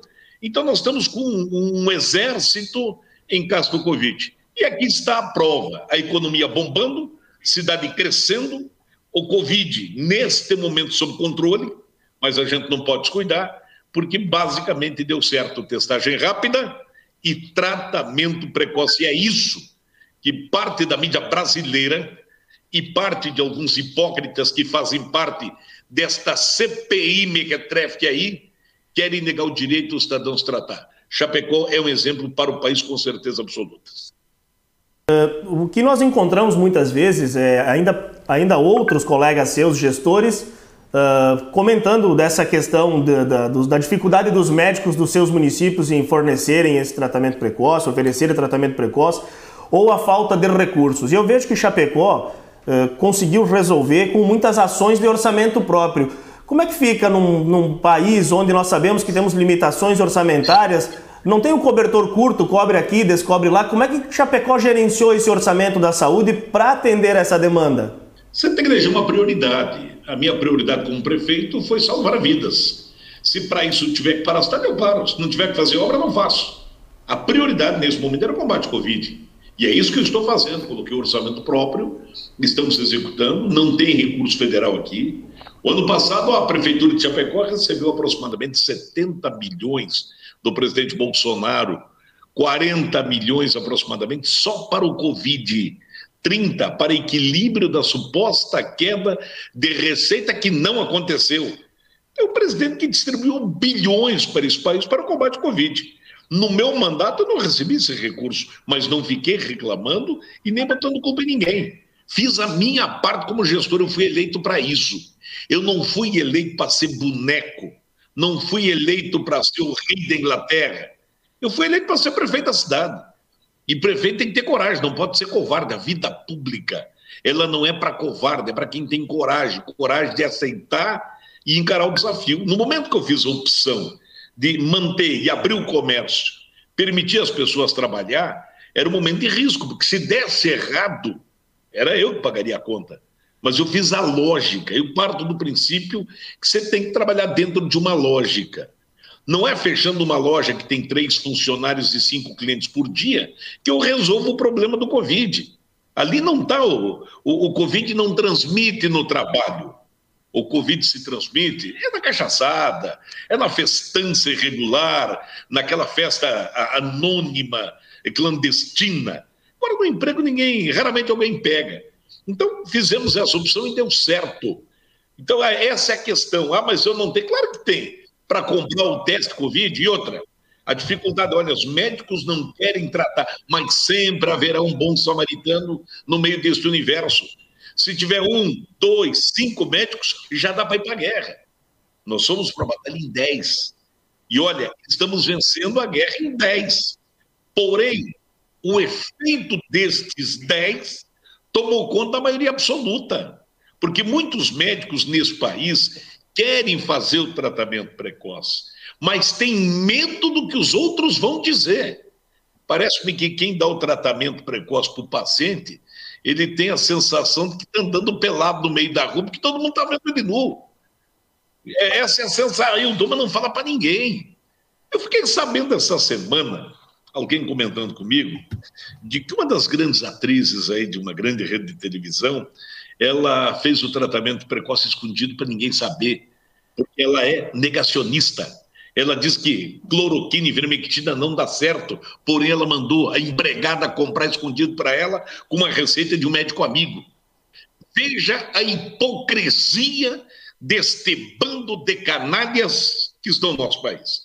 Quando eu faço a minha defesa em Chapecó, do presidente Bolsonaro, não é por ele, não. Não estou defendendo pelo presidente. Eu estou defendendo que é certo. Não é o fanatismo da figura do presidente Bolsonaro, não é isso, não. Porque o presidente, eu jogo muita franqueza. Eu faço um comparativo Lula e, e, e Bolsonaro. O Lula, para falar, é um poeta, mas para agir, ele realmente é um analfabeto. A atitude dele é a pior possível. Os seus atos são criminosos. O seu discurso realmente é de um grande pensador. O presidente Bolsonaro, ao seu discurso, ele é sincero, mas parece que o povo brasileiro gosta de falso. Quando o presidente fala, oh, meu Deus, o que ele disse, ele falou a verdade. Agora vamos lá. Tire palavras equivocadas em dado momento, má interpretada do presidente, mas vamos às atitudes. Quais são os atos errados que o presidente tomou até agora, desde o começo do governo? Atos de gestão pública, nenhum ato de corrupção até aqui. Escolha de ministros, ele formou uma seleção. Vamos ainda. No combate à pandemia, ele nunca deixou de comprar vacina. O Brasil é o quinto país que mais vacina no mundo. O presidente Bolsonaro tem opinião própria, sentimento, de dizer o que ele pensa, como qualquer cidadão brasileiro fala o que pensa. Mas ele nunca baixou um decreto criando protocolo específico no Ministério da Saúde. Ele nunca obrigou o ministro da Saúde a dar remédio. Ele nunca fez isso. Deu liberdade total. Mas o que, que ocorre? Nós temos que criminalizar o presidente, porque aqui não está. O, o debate não é salvar vidas. O debate é o poder, é derrubar o presidente, porque ele não permitiu que, nesse período de governo, o seu mandato, o seu governo fosse dividido aos pedaços, aos quinhões, para que cada quadrilha assumisse um canto do governo para se completar. Ele não permitiu isso. Então, isso não é interessante para alguns. Por esta razão, eu sou um dos milhões de brasileiros que estou com o presidente Bolsonaro. A perfeição nós nunca vamos atingir. Deus nunca foi unanimidade para ninguém. Não é o Bolsonaro que será, mas ele é necessário para o país de momento e para o país de futuro. Por essa razão, se Bolsonaro não tivesse batido no peito e dito não fecha o país hipótese alguma, o Brasil vai trabalhar vamos combater a pandemia, mas manter a economia.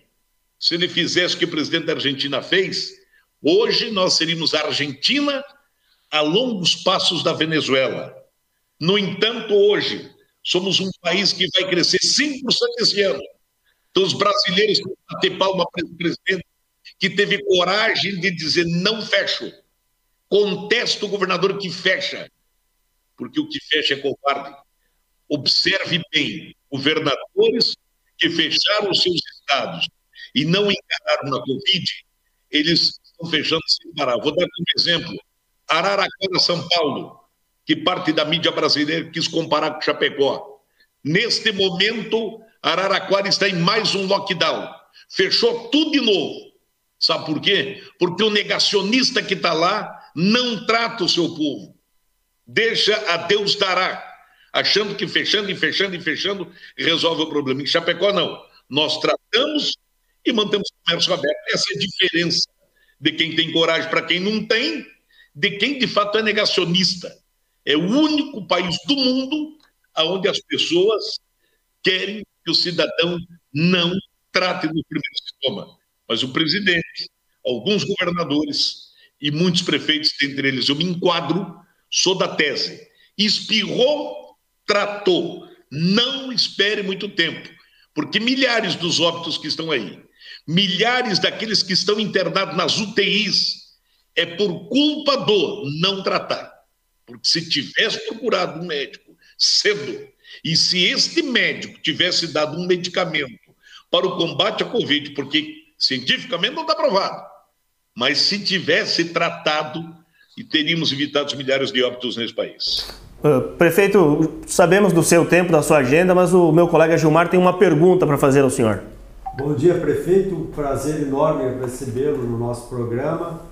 E eu queria parabenizá-lo pelo, pela coragem de enfrentar esse sistema todo e não se curvar à mídia escrota, né, que, que, que cobra muito dos prefeitos, desde que sejam alinhados com o que eles pensam. Né? Eu, eh, em função disso, gostaria de perguntar como é que o prefeito vem enfrentando essa mídia, que certamente deve estar caindo de pau em ti, que não, não deve ser fácil aguentar o rojão. Olha, na verdade é o seguinte, eles até já não me entrevistam mais, tem medo. eles já chegaram ao ponto, não falam com esse doido aí que vai dar errado. Porque é o seguinte, não, não contra os números não há o que questionar. É, recentemente uma, uma repórter me entrevistou e quando eu fiz algumas observações, ela sentiu que nós estávamos dentro da razão. E, e sabe por que, que eles não entrevistam mais? Porque Chapecó deu certo. É, me parece, como disse aquela apresentadora da CNN recentemente, não sei se vocês viram aquele vídeo, ela disse: infelizmente hoje temos uma notícia boa a ser dada. A coisa está desse jeito. Quando a coisa dá certo, eles ah, rapaz, mas que coisa trágica. Deu certo. Ao invés de ser inverso. Então, eu não, não, isso é uma coisa que eu adotei na minha vida. Quando você está certo e na sua razão não tenha medo de ninguém. Se você estiver errado, recue, peça perdão e corrija o seu caminho. Eu estou na minha razão, naquilo que eu acredito, que eu tenho fé, porque está dando certo, mas nenhum trator me ataca. Não tem que nos ataque Chapecó, porque aqui nós temos o apoio do povo, e, aliás, aqui não há divergência partidária. Não tem briga política na Covid aqui. Porque a, a sociedade chapecoense está do mesmo lado. Então, eu te diria francamente, eles me batem, mas eu bato neles também. Então o negócio é assim, é, um, é, é, é tapa de lá, tapa de cá, mas nós estamos com a razão. Quando você vai para uma briga com razão, ah, você vira um gigante. E aí é claro que ao passar do tempo, eh, eu vi agora essa semana uma matéria na Folha de São Paulo, no Estadão, dando conta de que a esquerda está revendo suas posições em decorrência de que o presidente Bolsonaro recupera rapidamente sua popularidade, por uma razão simples. Foi tanta covardia, mas tanto pau em cima do presidente que a sociedade acordou e percebeu: peraí, estão querendo destruir o cara por quê? Porque ele acabou com a roubalheira no país? Porque ele quer que a economia recupere? Ah, mas ele não usou a máscara dia A, dia B, dia C. Claro que está errado isso. Mas eh, que tamanho de pecado é esse? Diante de tantos pecados covardes, criminosos que a esquerda cometeu, peraí.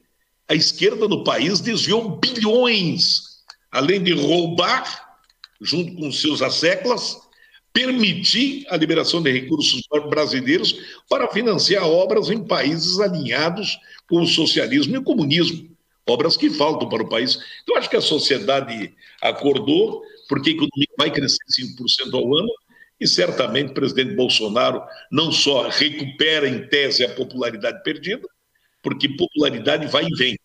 O que a gente não pode perder é o caráter. E é isso que o presidente não perdeu. Ele pode perder a simpatia de alguns hoje, mas ele recupera amanhã. Agora, eles perderam o caráter. Isso não recupera mais. Prefeito, nós estamos recebendo centenas de mensagens de chapecoenses, de pessoas de outros estados também, de gaúchos. Aliás, o prefeito que é gaúcho de Nonoai, né, prefeito? Exato. Isso. Uh, prefeito, e, e as pessoas têm abordado aqui uma possível corrida 2022, o senhor como vice do presidente Bolsonaro. O senhor assumiu esse ano, não é o seu primeiro mandato como prefeito, mas já está aí muito bem cotado pela população, pela sua coragem, pelo seu trabalho. Existe alguma, algum indício, alguma possibilidade? O senhor já se já, já pensou sobre essa possibilidade de 2022 estar ao lado do presidente como vice? Não, não, isso nunca, nunca me passou pela cabeça. Agora vou te dizer, se surgiu, pego. Ah, moça. Rapaz, não fale duas vezes que eu me agarro nesse negócio. Eu já estou meio preparado para ir na garupa do Bolsonaro, na motocicleta vou me agarrar na garupa dele de conchinha ainda. Mas, ah, não, não, eu acho que eu, eu, eu, eu, sou um defensor do presidente, não porque eu tenho interesse E eu quero deixar muito claro isso. A, a, política, às vezes, tem gente que pega uma carona na imagem de alguém para tentar é, se formar como líder. Não, eu tenho uma história. Eu tenho minha luz própria, graças a Deus. Ao longo da minha vida pública, eu já estou com nove eleições, três, quatro mandatos de prefeito, deputado federal, deputado estadual, e as minhas. A, a, o meu comportamento, o Cleberson aqui me conhece há muito tempo, eh, ele é muito antes do Bolsonaro. Eu sou esse mesmo, com esse perfil, sempre fui assim. Eu sempre fui adversário da esquerda ao longo da minha vida pública. É por isso que eu me alinho muito bem com o presidente, porque quando deputado federal, que nós estávamos juntos no parlamento, nós éramos do mesmo grupo político, defendíamos a mesma bandeira, a mesma tese, a mesma forma. Então, por uma feliz coincidência, eu nasci na vida pública com o perfil que eu tenho. Esse é o meu perfil. Eu não criei um personagem para ficar grudado na sombra do Bolsonaro. Não. Eu, é, o meu perfil é esse, porém, é por essa razão que eu me encorajo de defender publicamente algo que é um tanto controverso. Porque no momento de pandemia, você sair brigando publicamente em defesa de alguém que a mídia toda tenta destruir o tempo, o tempo todo, você tem que ter convicção e coragem. Então, coragem não faltou e convicção tem. Agora, é claro, eu, se, se, surgisse uma possibilidade como essa, não tenho dúvida nenhuma que seria um grande sonho de poder contribuir eh, com o nosso presidente, com o nosso país. Eu acho que o Brasil precisa de mais bolsonaristas, Bolsonaro, não é bolsonaristas, mais perfil Bolsonaro. Eu me enquadro num deles e eu acho que nós temos centenas e milhares de vereadores e prefeitos no Brasil com o mesmo perfil, mas a política precisa disso. Tem que acabar com essas negociatas hipócritas, com esse jogo sujo. Tem que acabar com os covardes. A gente tem que ter coragem. Coragem de acertar ou errar. Isso não pode ser covarde de não fazer nada. A pior decisão é aquela que você não toma. Tomar uma decisão, você tem que ter convicção. Eu, particularmente, é igual tipo de futebol. Se todo comentarista de jogo conhecesse de futebol, ele seria um técnico. Por que, que nem comentarista deu certo como técnico? Porque uma coisa é falar, a outra é fazer. Então o prefeito não pode ser pautado por uma opinião do comentarista de televisão. Eu posso respeitar aquele, as palavras ditas por fulano, falou bonito, mas eu quero ver ele pegar aqui. Então eu não sou pautado por mídia. Eu pauto a mídia. É, não sou dono da verdade, não sou dono da razão, mas eu pauto pelas minhas atitudes, certas ou erradas, são minhas, porque o povo elegeu a mim, prefeito não elegeu a TV, não elegeu, não elegeu uma determinada emissora.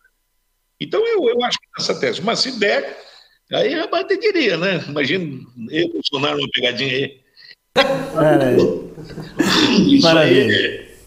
é, é, é seria uma alegria imensa. Mas eu acho que o presidente, na hora de compor para agora, vai ter que. Quer dizer, ele que sabe, né? Porque o presidente é que decide.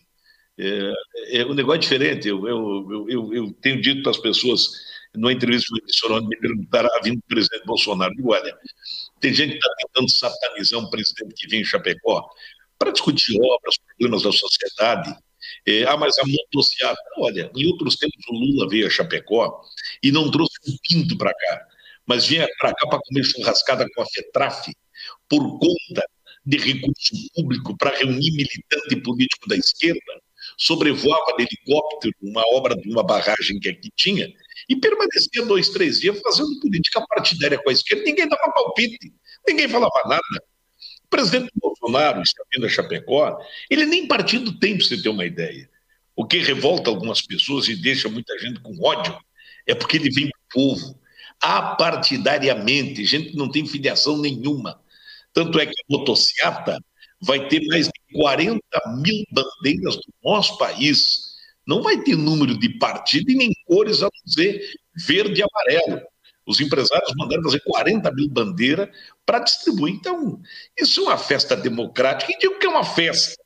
É, não é um evento de aglomeração, porque cada um na sua moto. Não vai ter um, uma churrascada, não vai ter nada. Vem gente de tudo que é lugar do Brasil, porque quem está perto do presidente é para poucos. É, eu queria ver se, se o candidato da esquerda fizesse um evento como esse, se não der pão, mortadela, transporte gratuito desse gente. O presidente Bolsonaro, o povo paga para ver ele. É um negócio impressionante. Maravilha. Prefeito, nós sabemos da sua agenda. Nós vamos continuar com o Cleverson Dalmor aí para pegar mais detalhes técnicos sobre a motociata. Nós queremos agradecer a sua participação, prefeito. Foi realmente uma honra. As portas do, do Elenão estarão sempre abertas para que o senhor sempre nos traga novidade, essas palavras de encorajamento, para que nós possamos difundir para o nosso público que ações de coragem realmente encontram o, o retorno popular e, e, e, e, dessa forma eu tenho visto a sua popularidade em Chapecó de modo cada vez mais alto. Parabéns, prefeito, muito obrigado. Obrigado, um abraço forte a todos vocês. O, o Cleverson, nosso porta-voz aí, que está na coordenação da motocicleta, está é, empenhado e, e realmente está trabalhando muito para que tudo dê certo. Obrigado a todos vocês, um abraço bom final de semana. Obrigado. Motociata de, de Chapecó.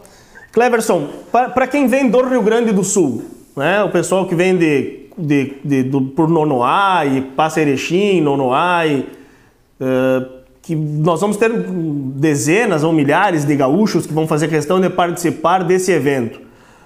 A localização aí é, fica muito perto da, da fronteira ali, né, da, da, do Porto Goiôem, que é onde faz a divisa do Rio Grande do Sul com Santa Catarina, é isso?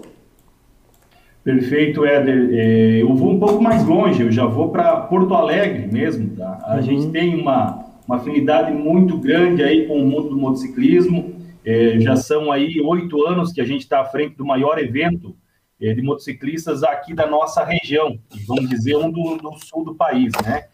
E é realizado aqui em Chapecó, e graças a isso a gente tem, é, e, e também através disso mantém relacionamento com os presidentes de motoclubes, com motociclistas aí dos três estados do sul.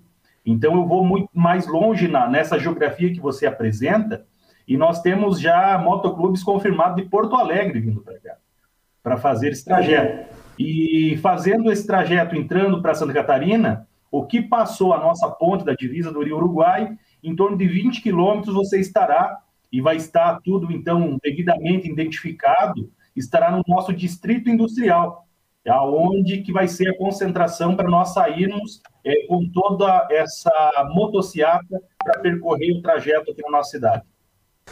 Cleverson, com relação a hotéis, como é que estão a procura por hotéis em Chapecó? Ainda tem, tem vaga? O evento é sábado que vem, né? Dia 26. É um evento que exige muita competência para realizar, né, Éder? E por isso que eu fui chamado para essa missão, missão dada e missão cumprida. Através disso, a gente elaborou e construiu um time muito eficiente para esse trabalho, que está dando suporte e que toda essa inteligência da organização vem desse grupo pensante sobre o evento, e a partir disso a gente trabalhou com entidades. Nós temos aqui o Convention, que tem a ligação direta, então, com bares e restaurantes, e também, principalmente, os hotéis. Temos o Cirbasque, que é relacionado diretamente à linha gastronômica, de hotéis, e, de, de restaurantes e bares, e através deles a gente já fez toda a estratégia, então, e também posicionamento para que se faça é, uma construção unificada para que entregamos um bom atendimento para esses motociclistas que vão visitar nossa cidade. Então, a gente tem relação de todos os hotéis da cidade, criou um grupo de Telegram, disparou isso para todos os presidentes de motoclubes dos três estados do Sul, eles, na sequência, repassam a seus grupos, é, então informando também sobre a cidade. Então, tudo isso está muito bem pensado estrategicamente fazendo a construção para que a gente faça uma boa recepção. Todos os pontos de chegada aí na sexta-feira, importante dizer que se antecipem, não deixe para sair de seus, é, suas localidades aí na, no sábado de manhã, terão que sair muito cedo, né? Então, a, o pessoal venha na sexta-feira para Chapecó, venha para a rede hoteleira, reserve a sua vaga. Quem não for para hotel, Éder, é, nós preparamos o Parque da IFAP, estamos aí em conjunto aí a uma solicitação da liberação do Parque da IFAP, para que se faça, então, a disponibilidade de um local para as pessoas acamparem também. O Parque da IFAP é uma grande infraestrutura que é, realiza a nossa feira aqui em Chapecó, e ele é um local adequado, com chuveiro quente, com ampla área coberta em seus amplos pavilhões, para recepcionar esses irmãos da estrada. Previsão de motos, de locação de motocicletas para quem quiser ir de avião até Chapecó e lá vai ter motocicletas para alocar. Como é que está esse mercado? Muita, muito boa a tua pergunta, Éder. Não temos mais moto para locação na cidade. Os motoboys. A informação é que temos e que não, não tem moto para locação. O, o, Dave, o Davis, o, o Davis Cleverton, desculpa, fez uma, uma pergunta aqui interessante, ó. Não, uh, o que aconteceu em São Paulo, uh, que os, os próprios motoboys estavam alugando as motocicletas deles, né, para o pessoal que vinha de fora em São Paulo. Ali, então, como tu está dizendo, acabou também praticamente tudo. O que está acontecendo é eles locarem a garupa, tá? ah, é? Esse, é, esse, os motoboys aí são, é, serão uma grande frente que teremos junto ao evento, né? O evento é muito importante, ele não tem cilindrada, ele não tem marca, ele é um evento para todo e qualquer apaixonado pelo motociclismo. Então, prepare a sua moto e venha para Chapecó, venha participar aí nesse, nessa motociata. Então, o que, que eu posso dizer é que os motoboys farão uma grande frente junto a esse evento.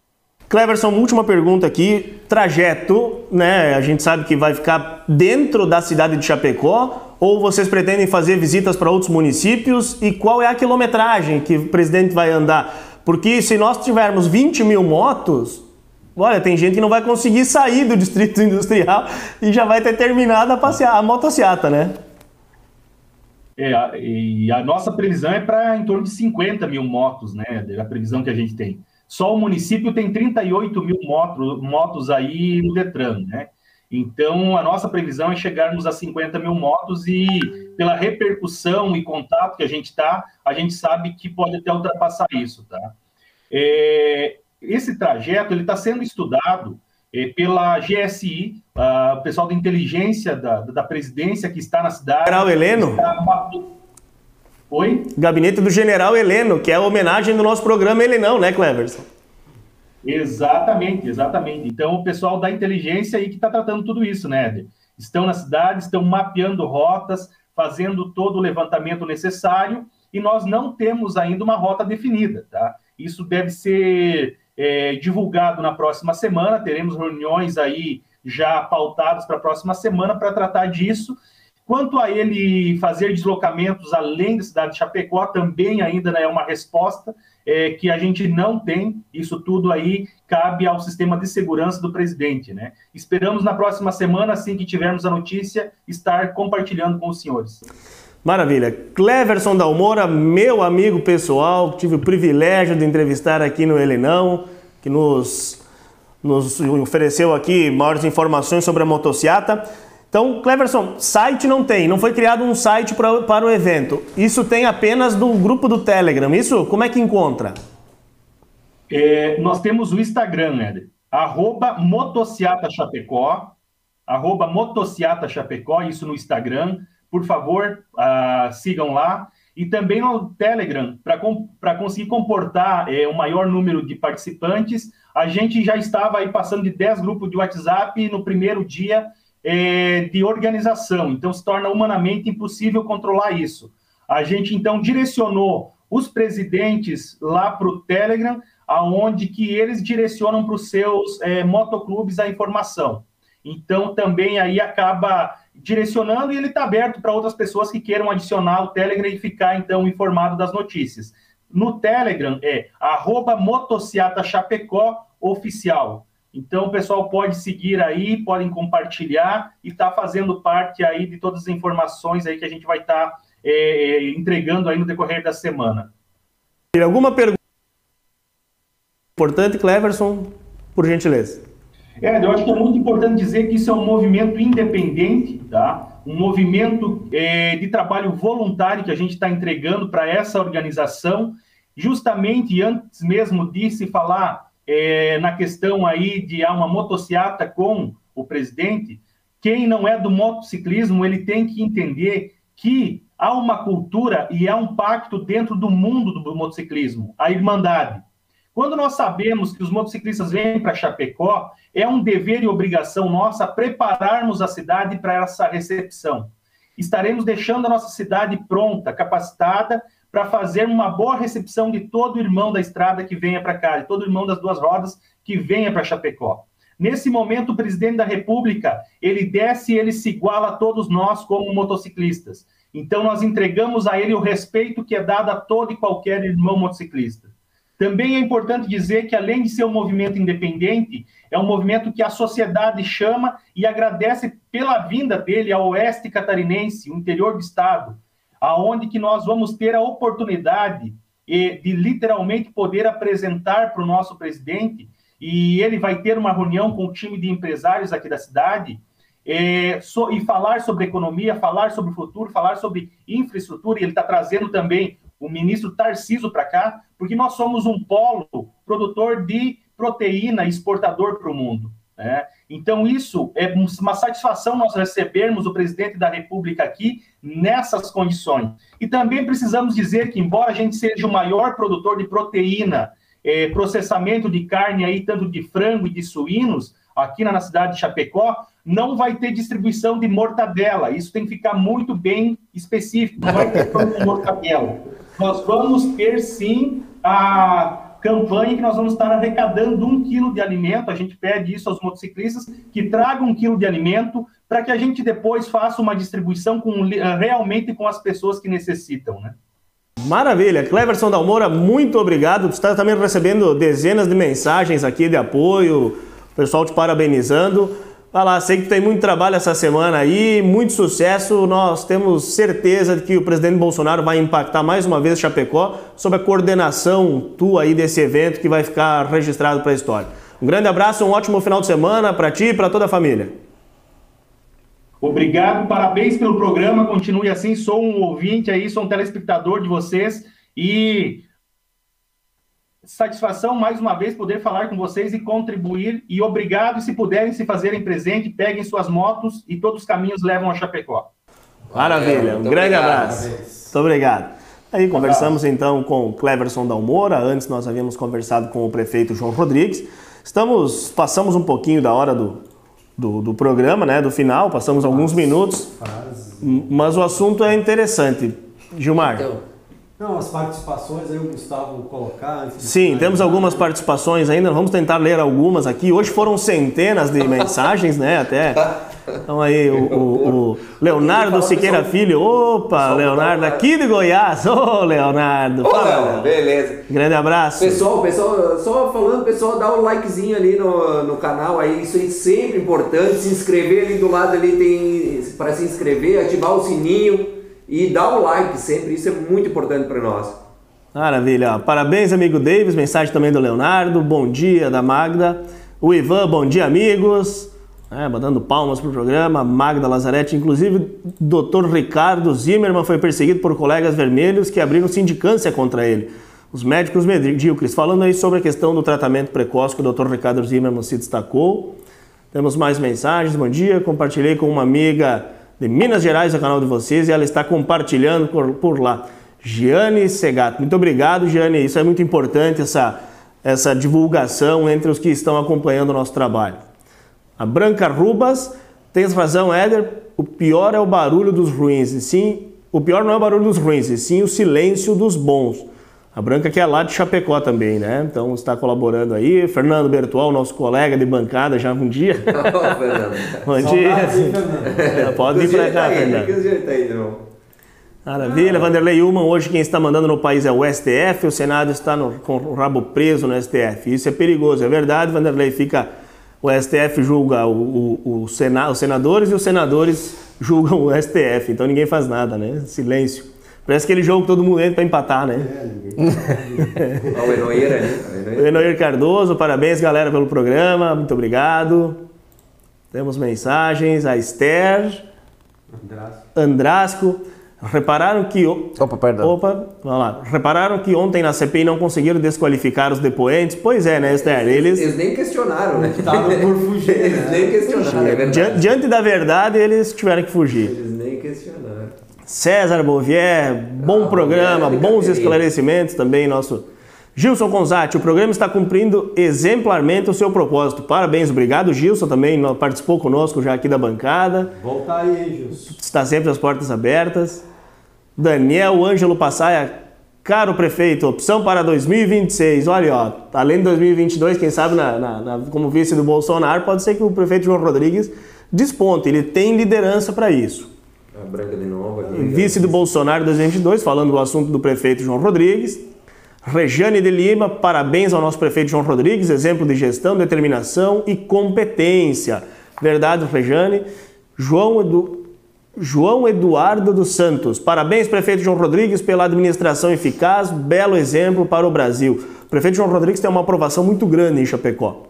Cássia Lajus, ele é nosso, presidente Jair Bolsonaro e o nosso. E, é? ele é nosso, presidente Jair Bolsonaro e é nosso prefeito de Chapecó, João Rodrigues. Ela é de Chapecó e apoia também o presidente Bolsonaro. Obrigado pela audiência também, Cássia. Márcio Beal, esse também é de Chapecó, esse também é meu amigo pessoal. Movimentar a economia. Chapecó sempre puxou da frente no oeste de Santa Catarina. Chapecó é a locomotiva do oeste, né, é, Márcio? Um grande abraço. Carla Fabiana Casella, sucesso, com palmas aí, muito obrigado. Ciro Vila Sanches também mandando palmas aí, nos parabenizando. É Diana. Diana Santini, cada dia melhor esse programa, parabéns, muito obrigado, Diana. Cunhada ligada aí. É. Franco, bom programa, parabéns aos envolvidos. Modesto Fac, Davis, que horas vai, vai vir almoçar? Ah, bom dia, pessoal, parabéns, prefeito. Bolsonaro sempre fora, esquerdopatas hipócritas. Modesto, um abraço, Modesto. Giancarlo Filter, programa ele não poderia se fazer presente em Chapecó. Olha, nós já temos uma mensagem da doutora Clarice, Gustavo, tu consegue recuperar ela aí? Bem certo, sim. Tem que eu acho que ela vai ao encontro do que o Janca falou. Doutora Clarice Prado Facchini acabou de postar uma mensagem aí. Peraí, tem... Só, vamos providenciar uma moto para nós. Portanto, olha, Gilmar. Esposa do Gilmar Facchini já vai providenciar uma moto. O Gilmar vai levar o Elenão para Chapecó, Gilmar. Um compromisso agora. Motoboys aí que tiverem moto disponível. Cada um numa garupa. Alugar duas motos, vamos lá, né? Maravilha. É isso, Gustavo. Em termos de mensagens que tu conseguiste, tem não, muitas... não, não colocamos todas, Não, mas... não tem como colocar todas, né? Nós queremos agradecer, passamos um pouco da hora, mas foi por uma boa causa. No próximo sábado estaremos aqui. Eu peço que vocês curtam o nosso programa, compartilhem, convidem mais pessoas para participar, para que nós possamos ganhar cada vez mais relevância. Gilmar Facchini, muito obrigado pela tua presença mais uma vez. Obrigado, Éder. Hoje um programa fantástico, né? O prefeito veio contribuir e foi de surpresa para muitos ouvintes, a gente acabou nem anunciando, né? Mas foi uma contribuição magnífica, né? Que mostra a coragem, né? Que a nós também estamos tendo em botar a cara a tapa e, e falar a verdade. Então vamos aí, agora vamos preparar para essa semana que vem né? e voltar aí com os próximos assuntos que vira e mexe, então são sempre os mesmos, né? Verdade. Nós, na verdade, não anunciamos o prefeito João Rodrigues para que você ficasse até o final e recebesse essa surpresa. Portanto, não se apavorem se semana que vem, daqui a pouco o presidente Bolsonaro entrar ao vivo. não saia do programa justamente por isso, né? Nós podemos ter Tem surpresa. ficar- tem que ficar até o fim. Surpresa. Ah, brincadeiras à parte, a- a- a agenda com o prefeito João Rodrigues, nós sabemos da sua agenda extensa, conforme ele mesmo falou, mas ele fez questão de participar alguns minutos aí para colaborar com, com o nosso programa, trazendo informações que corroboram com aquilo que nós estamos dizendo com relação a tratamento precoce e também a mobilização popular a favor do Bolsonaro. Gustavo Gislene, muito obrigado pela tua presença, pelo teu suporte técnico mais uma vez. Valeu, pessoal. Tamo aí. Sábado que vem de novo para combater a ladroagem. É, maravilha, Davis Fac, muito obrigado pela tua presença. Obrigado, obrigado pessoal. Essa participação, essa interação com vocês é muito importante para nós. Então, sempre curtir, compartilhar e ativar o sininho aí e se inscrever no canal. Tá? Até semana que vem. O programa hoje, o prefeito de, de Chapecó não é por nada, chegou chegando. Tu vê que não é por acaso que a cidade teve um, um resultado excepcional. Né? Não é por nada. Então, até semana que vem, pessoal. Maravilha, eu quero agradecer a vocês, então, muito obrigado mais uma vez pela audiência, pedindo que vocês nos acompanhem durante a semana. Esse programa vai continuar lá no YouTube. Façam as divulgações necessárias para que nós tenhamos uma relevância ainda maior E quero terminar o nosso programa deixando essa imagem do prefeito, essa mensagem do prefeito Chapecó. De que quando um gestor, quando um homem público tem a coragem que o presidente Bolsonaro está tendo e que o prefeito de Chapecó teve, a população, percebendo essa coragem, tende a ficar ao seu lado. O povo não gosta de covarde. Até o próximo sábado. Muito obrigado pela audiência. Lembrando que não é preciso estar sério para falar de coisa séria.